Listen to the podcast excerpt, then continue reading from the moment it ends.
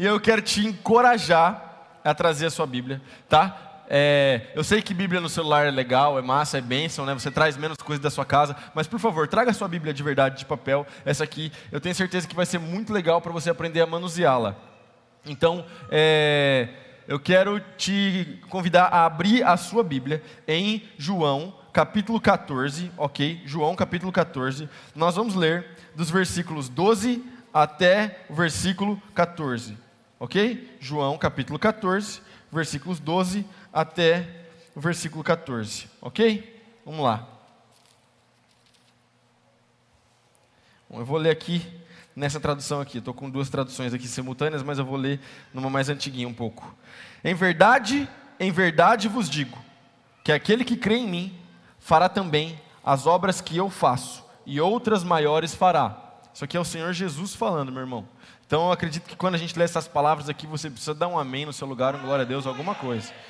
Eu vou começar de novo, tá? Agora que você sabe que isso aqui são palavras do Senhor Jesus, aí você já sabe o que você tem que fazer. Olha só. Em verdade, em verdade vos digo, que aquele que crê em mim fará também as obras que eu faço, e outras maiores fará.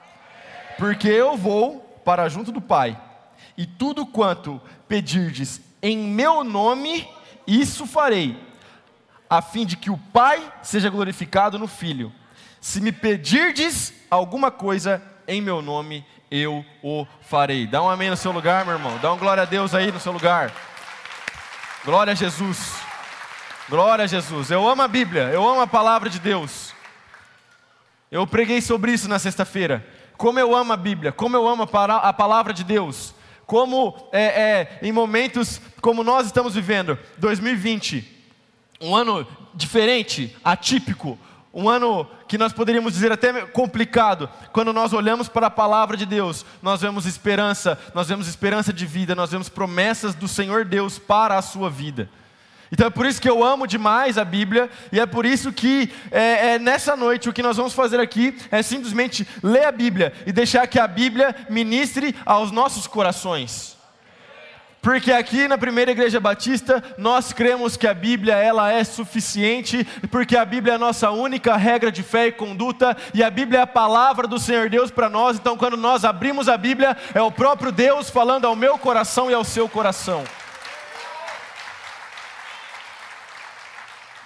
Glória ao Senhor Deus, que enviou seu Filho Jesus, e tudo aquilo que nós precisamos saber sobre Deus está em Jesus, e tudo aquilo que nós precisamos saber sobre Jesus está na Bíblia. Então a gente não precisa de mais nada, meu irmão.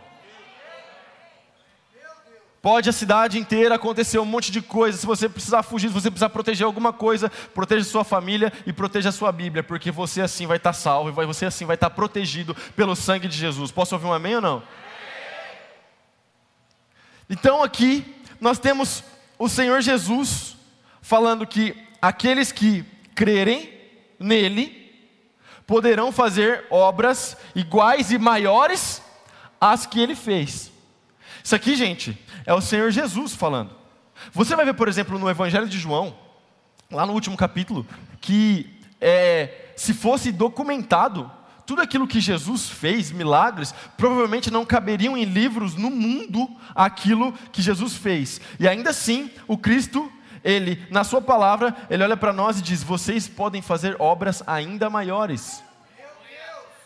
Nós podemos fazer isso porque nós caminhamos, porque nós andamos, porque nós fluímos no mesmo Espírito Santo, no mesmo poder e na mesma autoridade que repousava sobre Cristo Jesus. Nós estamos fazendo é, é, uma série de mensagens, e essa série de mensagens está sendo muito legal, está sendo fantástico, e eu estou gostando demais de ouvir o meu pai e os meus amigos pregarem essa série de mensagens, e essa série se chama Vivendo naturalmente o sobrenatural. E parece que não, mas nós já estamos na parte 7 dessa mensagem. E você nem viu passar de tão legal que está essa série. Fala a verdade. Eu arrisco a dizer que essa é uma das séries de mensagens mais legais que nós já pregamos aqui na PIB Marília. Se você perdeu alguma das mensagens, tá tudo lá no nosso canal no YouTube. Você pode entrar na, lá, tem a playlist separadinho certinho. Você clica lá e assiste todas as mensagens. Na é verdade, amanhã é feriado. Ao invés de fazer uma maratona de Netflix, faz maratona Pibflix, quase que não sai, mas foi legal a ideia, é isso aí. Mas olha só, então, o estilo de vida santo te torna grande aos olhos de Deus. Nós vamos olhar hoje, primeiro, para João Batista, e depois nós vamos olhar para o próprio Senhor Jesus. Mas primeiro nós vamos olhar para João Batista. E aí você pode abrir a sua Bíblia em Lucas, capítulo 1, versículo 15. Lucas, capítulo 1, versículo 15, que diz o seguinte: Pois ele será grande diante do Senhor, não beberá vinho e nem bebida forte, será cheio do Espírito Santo já do ventre materno. Olha só que interessante. Esse texto aqui está descrevendo João Batista, dizendo que ele seria cheio do Espírito Santo desde o ventre da mãe. Então a gente pode aqui compreender biblicamente que você pode orar por uma mulher grávida, essa criança pode ser cheia do Espírito Santo ali já na barriga da mamãe. Isso já é uma coisa incrível, poderosa, maravilhosa. Mas além disso, a gente vê aqui que a Bíblia chama João Batista de grande. E diz que ele seria grande aos olhos de Deus. E é interessante o que torna João Batista grande. E eu gosto muito de fazer um contraste, porque eu gosto de ler a Bíblia dessa forma, olhando para a palavra de Deus e comparando e trazendo a palavra de Deus para a realidade do nosso tempo.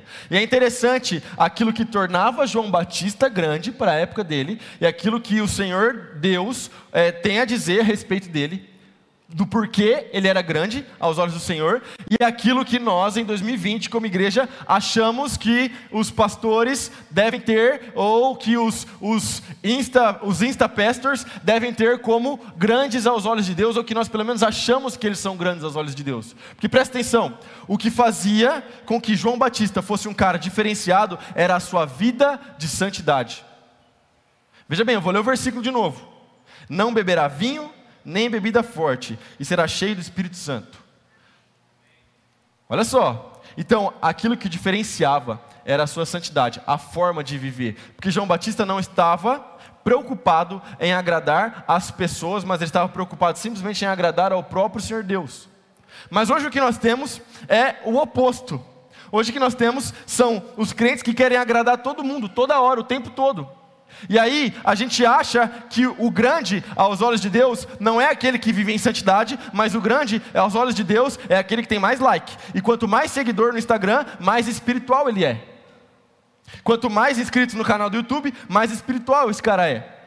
E eu acho muito interessante, porque se a gente fosse comparar as nossas lives com as lives de alguns caras, eu ia ser um cara frustrado ministerialmente. Mas eu tenho certeza que o Senhor Deus não está tão preocupado assim com o tanto de pessoa que está assistindo a minha live, mas está preocupado com o meu coração e se eu estou servindo Ele de forma que eu ando em santidade ou não. Se eu estou cuidando da minha esposa, honrando meu casamento ou não. Isso é o que faz alguém ser grande ou não aos olhos do Senhor Deus. Sabe por quê? É muito, é muito louco pensar no ano de 2020 que nós estamos vivendo e na ideia ministerial que se criou, que é uma ideia ministerial que só tem imagem que só tem performance e que só tem mídia, que só tem Instagram. Porque daí eu vejo, eu, eu, lidero o Ministério de Adolescentes, como eu falei, meu irmão Tiger lidera o Ministério de Jovens, e às vezes um jovem um adolescente chega para falar com a gente e fala assim: o meu sonho é ser pastor. Mas sabe por que ele quer ser pastor? Porque ele não está querendo aquilo que a gente faz, eu, pastor David, pastor Enéas, meus amigos estão aqui na primeira fileira, ele não está querendo aquilo que a gente faz durante a semana, enquanto a gente está na trincheira, indo lá resgatar uma vida, indo lá fazer uma visita, indo lá na última casa, no último bairro, para orar por alguém, para ajudar alguém, para levar uma cesta básica. Não, ele está buscando a imagem do Instagram e aquilo que está sendo vendido como o verdadeiro ministério, só que não é. Sabe por quê? Porque João Batista, vamos olhar para João Batista, gente. O João Batista, ele tinha linhagem sacerdotal. Você sabia disso? Linhagem sacerdotal. Ele poderia servir no templo. Depois você pesquisa na sua casa, escreve assim, ó: as roupas do sacerdote vai ver do que era composta a roupa do sacerdote. Escreve assim, ó, no Google, depois, agora não, larga seu celular em nome de Jesus, mas escreve assim depois: as roupas do sumo sacerdote. Você vai ver que a roupa do sumo sacerdote tinha ouro, tinha, tinha pedras preciosas, era uma coisa, era um absurdo a roupa. Se a gente fosse colocar em valores nos dias de hoje, seria algo caríssimo, caríssimo. Mas sabe o que a Bíblia diz a respeito de João Batista? João Batista não usava as vestes sacerdotais, que ele poderia usar porque ele tinha linhagem sacerdotal. Não. A Bíblia diz que João Batista vestia pele de camelo e cinto de couro. E ao invés dele pregar na cidade grande, ele pregava no deserto. Isso é sobrenatural.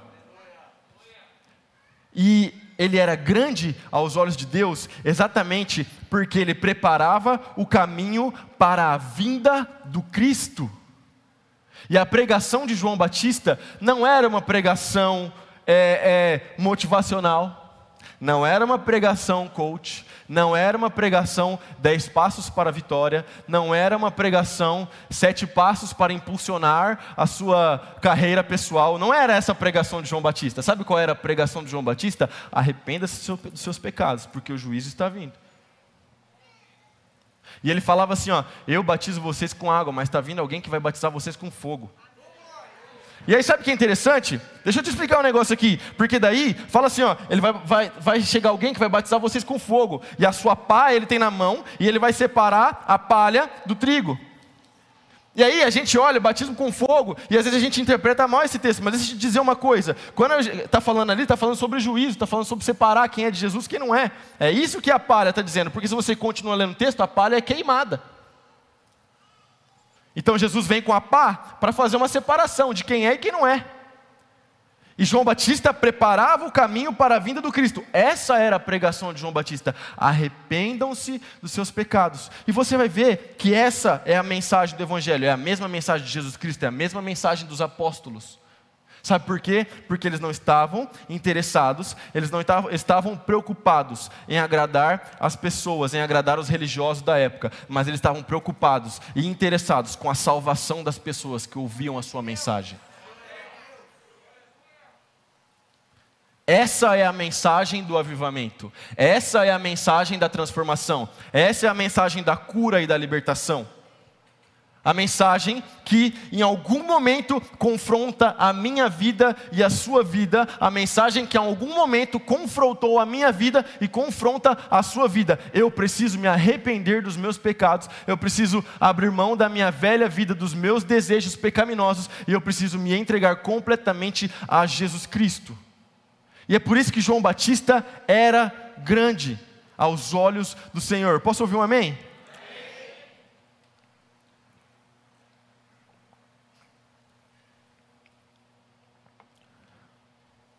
Olha só. O nascimento de Jesus foi uma experiência sobrenatural. Opa, eu pulei uma parte da mensagem aqui, desculpa. Volta um pouquinho no versículo 2. Perdão, o pastor Domingos está assistindo ao vivo, ele vai brigar comigo depois pelo WhatsApp. Olha só. Desculpa. Mateus, capítulo 11, versículo 11. Em verdade vos digo: entre os nascidos de mulher, ninguém apareceu maior do que João Batista, mas o menor no reino dos céus é maior do que ele. Dá um amém no seu lugar. Olha só, deixa eu te explicar esse texto aqui rapidamente. Dos nascidos de mulher, não tem nenhum maior que João Batista. João Batista foi um cara grandioso, absurdo aos olhos de Deus. Pegando aqui as palavras do meu amigo Marcos Paulo no culto das cinco, você pode fazer uma lista. Pega os homens ali do Velho Testamento, pega Daniel, Sadraque, Mesaque, Abednego, pega é, Moisés, pega Elias. Jesus Cristo está falando que todos esses caras são menores que João Batista. Mas aí mesmo Jesus diz que o menor no reino dos céus é maior que ele. Entenda a pregação aqui, meu irmão, em nome de Jesus. Deixa eu te explicar o que está acontecendo.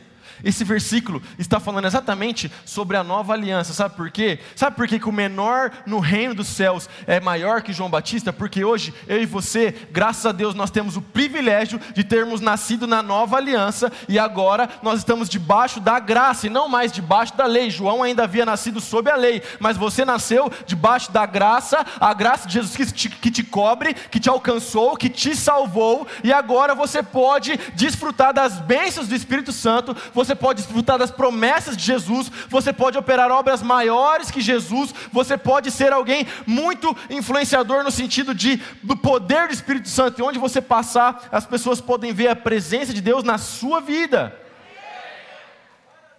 Agora, a minha pergunta para você é: A minha pergunta para você é: eu preciso que você reflita nessa noite. Reflita. Quando as pessoas elas olham para você, o que será que elas dizem a seu respeito? Não que você deva se importar, porque tem uma galera que só vai querer falar mal de você mesmo, não é disso que eu estou dizendo. Mas, será que, por exemplo, quando o profeta passou, aquela mulher reconheceu e disse: Olha, ele é um homem de Deus? Será que talvez no seu trabalho você é conhecido como o homem de Deus?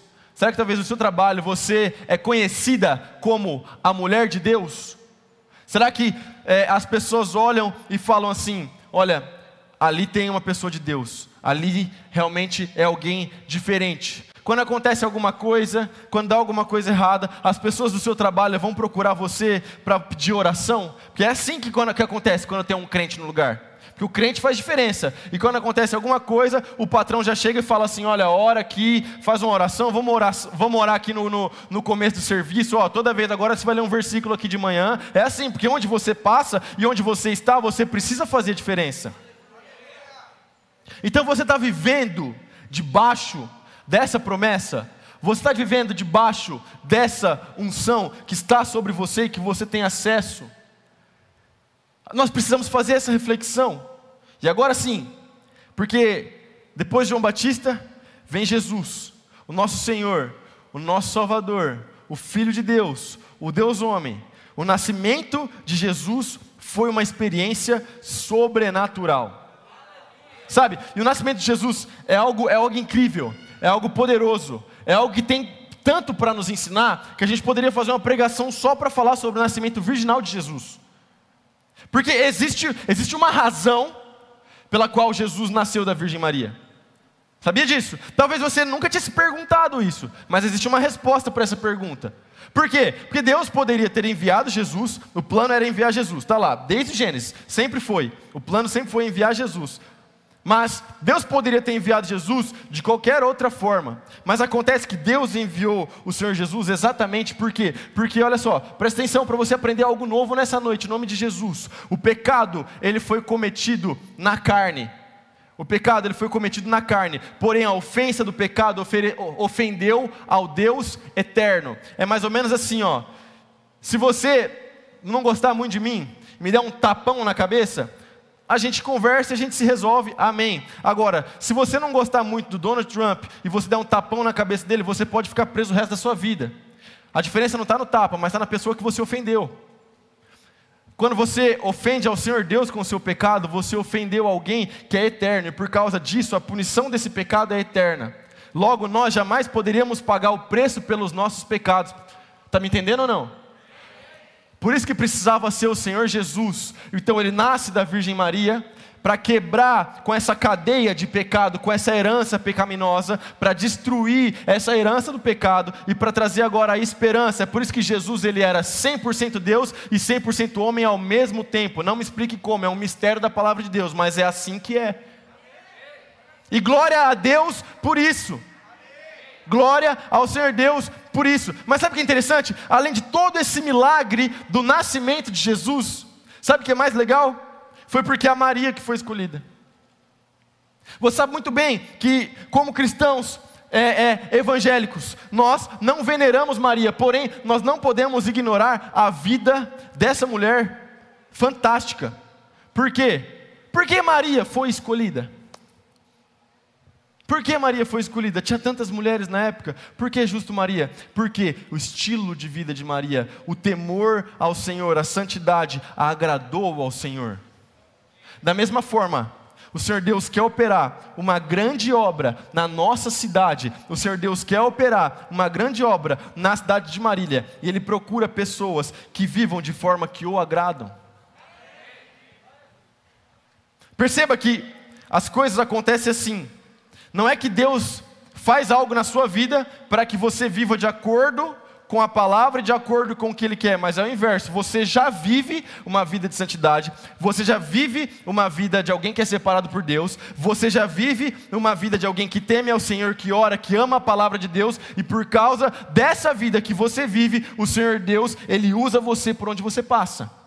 E isso é viver sobrenatural, naturalmente o sobrenatural. Dá um amém no seu lugar.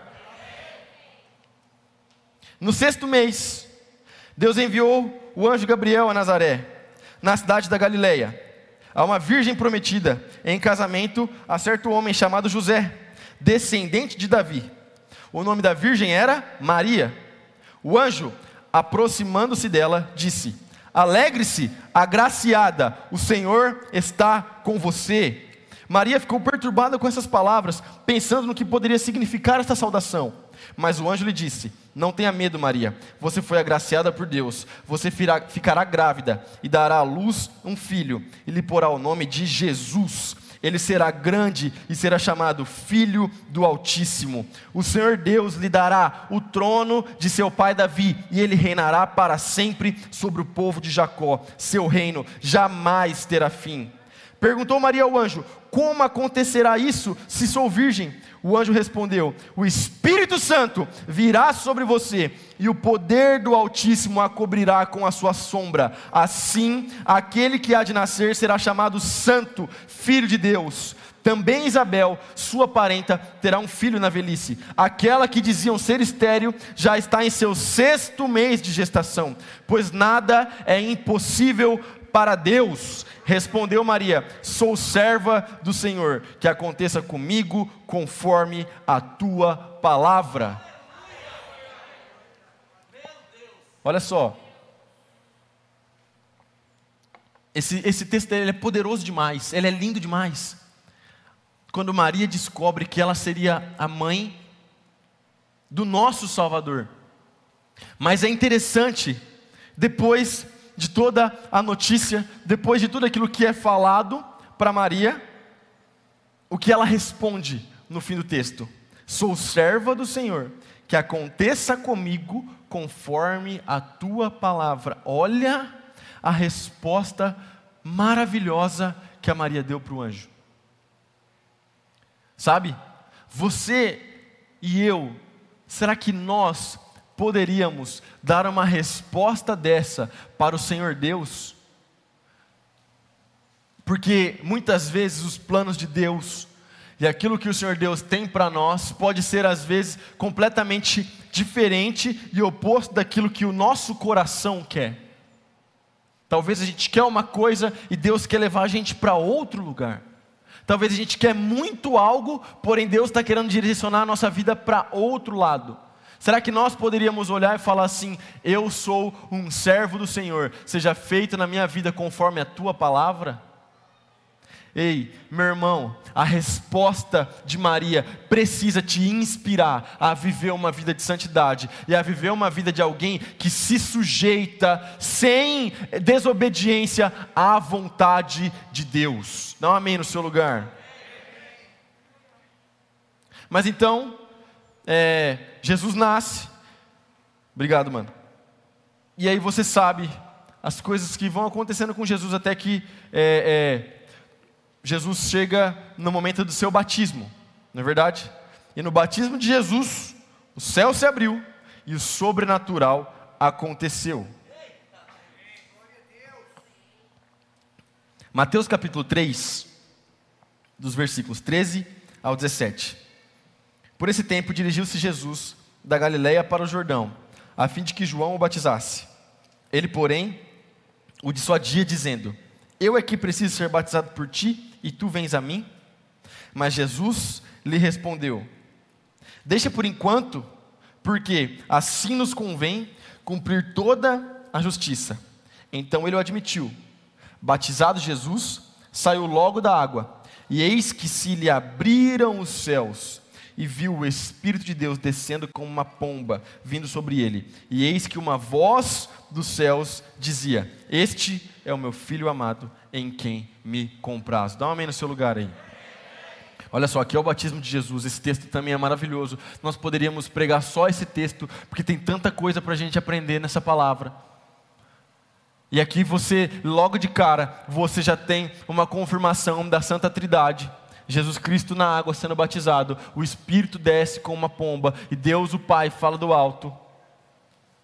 Mas além de tudo isso que nós podemos olhar, é interessante algumas coisas. A primeira coisa é que Jesus é chamado de filho, nós já pregamos sobre isso aqui. O centro da mensagem não é esse, mas eu quero dizer isso para você. Jesus é chamado de filho, de todos os adjetivos que Jesus possui, de todos os nomes que Jesus possui, de tudo aquilo que Jesus é, porque Ele é, Ele é chamado do alto pelo Criador de filho. E é muito interessante porque quando você vai ler o capítulo 1 do Evangelho de João, você vai ver que por causa de Jesus você também recebeu o direito de ser chamado de filho. O mesmo adjetivo, a mesma palavra que Deus proferiu sobre o Senhor Jesus, filho, é a mesma palavra que o Senhor Deus profere para você nessa noite. Você é filho, você é filha de Deus. Não existe nada mais poderoso, nada mais glorioso do que você poder se tornar filho e filha de Deus. Mas aqui algo sobrenatural acontece, porque nós sabemos que João batizava e batizava muito. Tem um livro do Flávio Josefo que vai dizer que João chegava a batizar 4.500 pessoas por mês. Isso daria mais ou menos umas 150 pessoas por dia, se eu não estou muito ruim de matemática. 150 pessoas por dia, é muita gente. João já estava acostumado a batizar, já estava no automático, acho que ele dormia fazendo assim, de tanta gente que ele já tinha batizado. Mas é interessante que aquele batismo é diferente. Aquele batismo é sobrenatural, porque naquele batismo o céu se abre, o Espírito desce, a voz de Deus brada dos céus, para que as pessoas possam ouvir. Sabe, às vezes você faz coisas e vive coisas que se tornaram naturais para você. Às vezes você está vivendo algumas coisas, você está passando por vários momentos, você tem uma rotina e você já está acostumado com ela. Não sei o que você está passando na sua vida, não sei com que você trabalha, mas às vezes você já está tão habituado, isso já tornou-se tão natural para você. Porém, eu sei que Deus tem algo para a sua vida algo para os seus dias, algo para o seu cotidiano, não algo simplesmente para o culto de domingo, não algo simplesmente para quarta-feira à noite, terça-feira à noite, quinta-feira à noite na célula, não. Deus tem algo para o seu cotidiano, no seu dia após dia, Deus tem algo sobrenatural para você. Mas para que isso aconteça, no seu natural, nesse hábito, nisso que parece que você está tão acostumado, você precisa clamar para que, da, da mesma forma que aconteceu no batismo de Jesus, os céus se abram, a voz de Deus possa bradar sobre a sua vida e o Espírito Santo de Deus desça sobre você. A promessa do Espírito Santo de Deus, ela é para você. E você vai ver que essa promessa, ela começa a se cumprir no livro de Atos, mas ela se estende até hoje. Nós podemos orar aqui nessa noite, estender as mãos sobre você, e você pode sair daqui cheio do Espírito Santo de Deus. Então busque isso, ore por isso, busque por isso na palavra. E os céus vão se abrir, e Deus tem palavras sobre a sua vida. Deixe de ouvir a voz do mundo e as mentiras que o mundo conta para você. Deixe de ouvir as mentiras das pessoas que não querem que você seja abençoado, que não querem que você seja próspero, que não querem que você seja bem-sucedido, que não querem que você viva uma vida com Jesus, uma vida em santidade, porque a sua vida em santidade as incomoda. Mas ouça aquilo que o Pai tem a dizer sobre a sua vida. Jesus em seu ministério terreno, sempre manifestava naturalmente o sobrenatural. Dá um amém no seu lugar. Nós já estamos concluindo. Eu quero passar bem rápido para esse ponto. Lucas capítulo 7, versículo 18, vou ler até o 22. Os discípulos de João Batista lhe contaram tudo que Jesus estava fazendo. Então João chamou dois de seus discípulos e os enviou ao Senhor para lhe perguntar: o Senhor é aquele que haveria de vir ou devemos esperar algum outro? Os dois discípulos de João encontraram Jesus E lhe disseram: João Batista nos enviou para lhe perguntar: O Senhor é aquele que haveria de vir, ou devemos esperar algum outro? Naquela mesma hora, Jesus curou muitas pessoas de suas doenças, enfermidades e espíritos impuros, e restaurou a visão de muitos cegos. Em seguida, disse aos discípulos de João: Voltem a João e contem a ele o que vocês viram e ouviram. Os cegos vêm, os aleijados andam, os leprosos são purificados, os surdos ouvem, os mortos são ressuscitados e as boas novas são anunciadas aos pobres. Dê um amém no seu lugar. Olha só, Jesus, ele caminhava e por onde ele passava, ele manifestava o sobrenatural. Ele operava sinais e maravilhas. Mas além dos sinais e das maravilhas que Jesus Cristo operava, Jesus também ensinava a palavra, andava conforme a palavra e cumpria a palavra, cumpria aquilo que havia sido profetizado a seu respeito.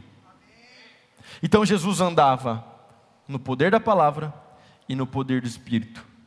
Presta atenção, Jesus andava no poder da palavra e no poder do Espírito, e esses dois juntos era o que era a marca do ministério sobrenatural e poderoso de Jesus no tempo que ele passou aqui nessa terra. Dá um no seu lugar. Como igreja, como igreja, nós devemos olhar para o Senhor Jesus. E da mesma forma que o ministério de Jesus caminhava com um equilíbrio no poder da palavra, no conhecimento da palavra, na pregação da palavra e no poder do Espírito Santo, nós devemos operar dessa mesma forma. Não devemos ir nem para um extremo, nem para outro extremo, nem para o extremo do conhecimento da palavra e do estudo e da academia e da teologia, e nem devemos ir para o extremo daquilo que nós chamamos de poder do Espírito Santo e das sensações, da sinestesia, porque senão nós estaremos vivendo uma fé que não é uma fé completa, uma fé verdadeira. Mas quando, meu irmão, em nome de Jesus, quando você equilibra na sua vida e quando você traz para a sua vida o conhecimento da palavra de Deus e o poder do Espírito Santo, você você vive naturalmente o sobrenatural. Porque você conhece aquilo que está escrito, e porque você conhece o que está escrito, você vence as tentações, você expulsa o diabo, você abençoa as pessoas, e você assim recebe do poder do Espírito, você flui nos dons do Espírito, meu irmão, ninguém te segura. Então, eu quero te encorajar, seja um conhecedor da palavra, mas também seja alguém que vive em oração. Seja alguém que lê muito a Bíblia, mas também seja alguém que ora muito. Sabe, eu lancei um desafio sexta-feira para os adolescentes, e eu quero lançar aqui para a igreja também. Talvez você, no começo do ano, começou um plano de leitura, colocou lá no seu aplicativo, e olha, colocou até a notificação para o celular vibrar na hora de ler a Bíblia mas depois de 15 dias você desanimou. Deixa eu te falar uma coisa: faltam poucos dias para o final do ano, mas se você ler, meu irmão, presta atenção, se você ler 4.2 capítulos do Novo Testamento até o dia 31 de dezembro, você concluiu a leitura do Novo Testamento inteiro. Olha só, vamos arredondar um pouquinho para cima esse número. Se você ler cinco capítulos do Novo Testamento por dia, até o dia 31 de dezembro, cinco capítulos, você leu o Novo Testamento inteiro até o final do ano. Meu irmão, não tem como a gente admitir um crente que não lê a Bíblia. Crente precisa ler a Bíblia, meu irmão. Se você é crente, se você ama Jesus, você tem que ler a Bíblia. Cinco capítulos por dia, isso vai tomar no máximo 30 minutos do do seu tempo. Eu tenho certeza que você consegue oferecer 30 minutos do seu tempo para o Senhor Jesus, porque Ele merece muito mais do que isso. Ame a palavra de Deus, se encha da palavra de Deus, conheça aquilo que o Senhor Jesus fez, mas para você conhecer isso, você precisa ler a Bíblia, não tem outro lugar. Leia a Bíblia, ore, seja cheio do Espírito Santo e ande no poder daquilo que Deus tem sobre a sua vida. Fique de pé no seu lugar.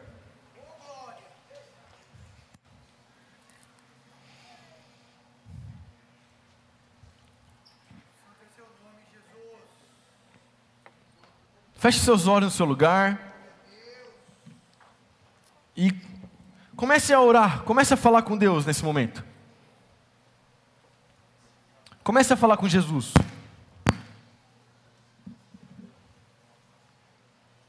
Comece a, a, a, a meditar naquilo que foi pregado nessa noite, naquilo que você ouviu. E comece a colocar isso diante de Deus. Comece a falar: Jesus, eu quero viver naturalmente o sobrenatural. Eu quero andar no poder do teu espírito. Eu quero amar a tua palavra. Eu quero ver os, os sinais e as maravilhas que o Senhor pode operar através da minha vida. Comece a orar, comece a orar. Comece a falar com Jesus. Comece a falar, Jesus, eu quero viver um estilo de vida parecido com o de João Batista, que era alguém que se afastava dos prazeres desse mundo para cumprir com a vontade de Deus. Comece a falar, Jesus, me afasta daquilo que me faz pecar. Tira da minha vida aquilo que te desagrada. Eu quero viver para te servir, para te honrar, para te amar.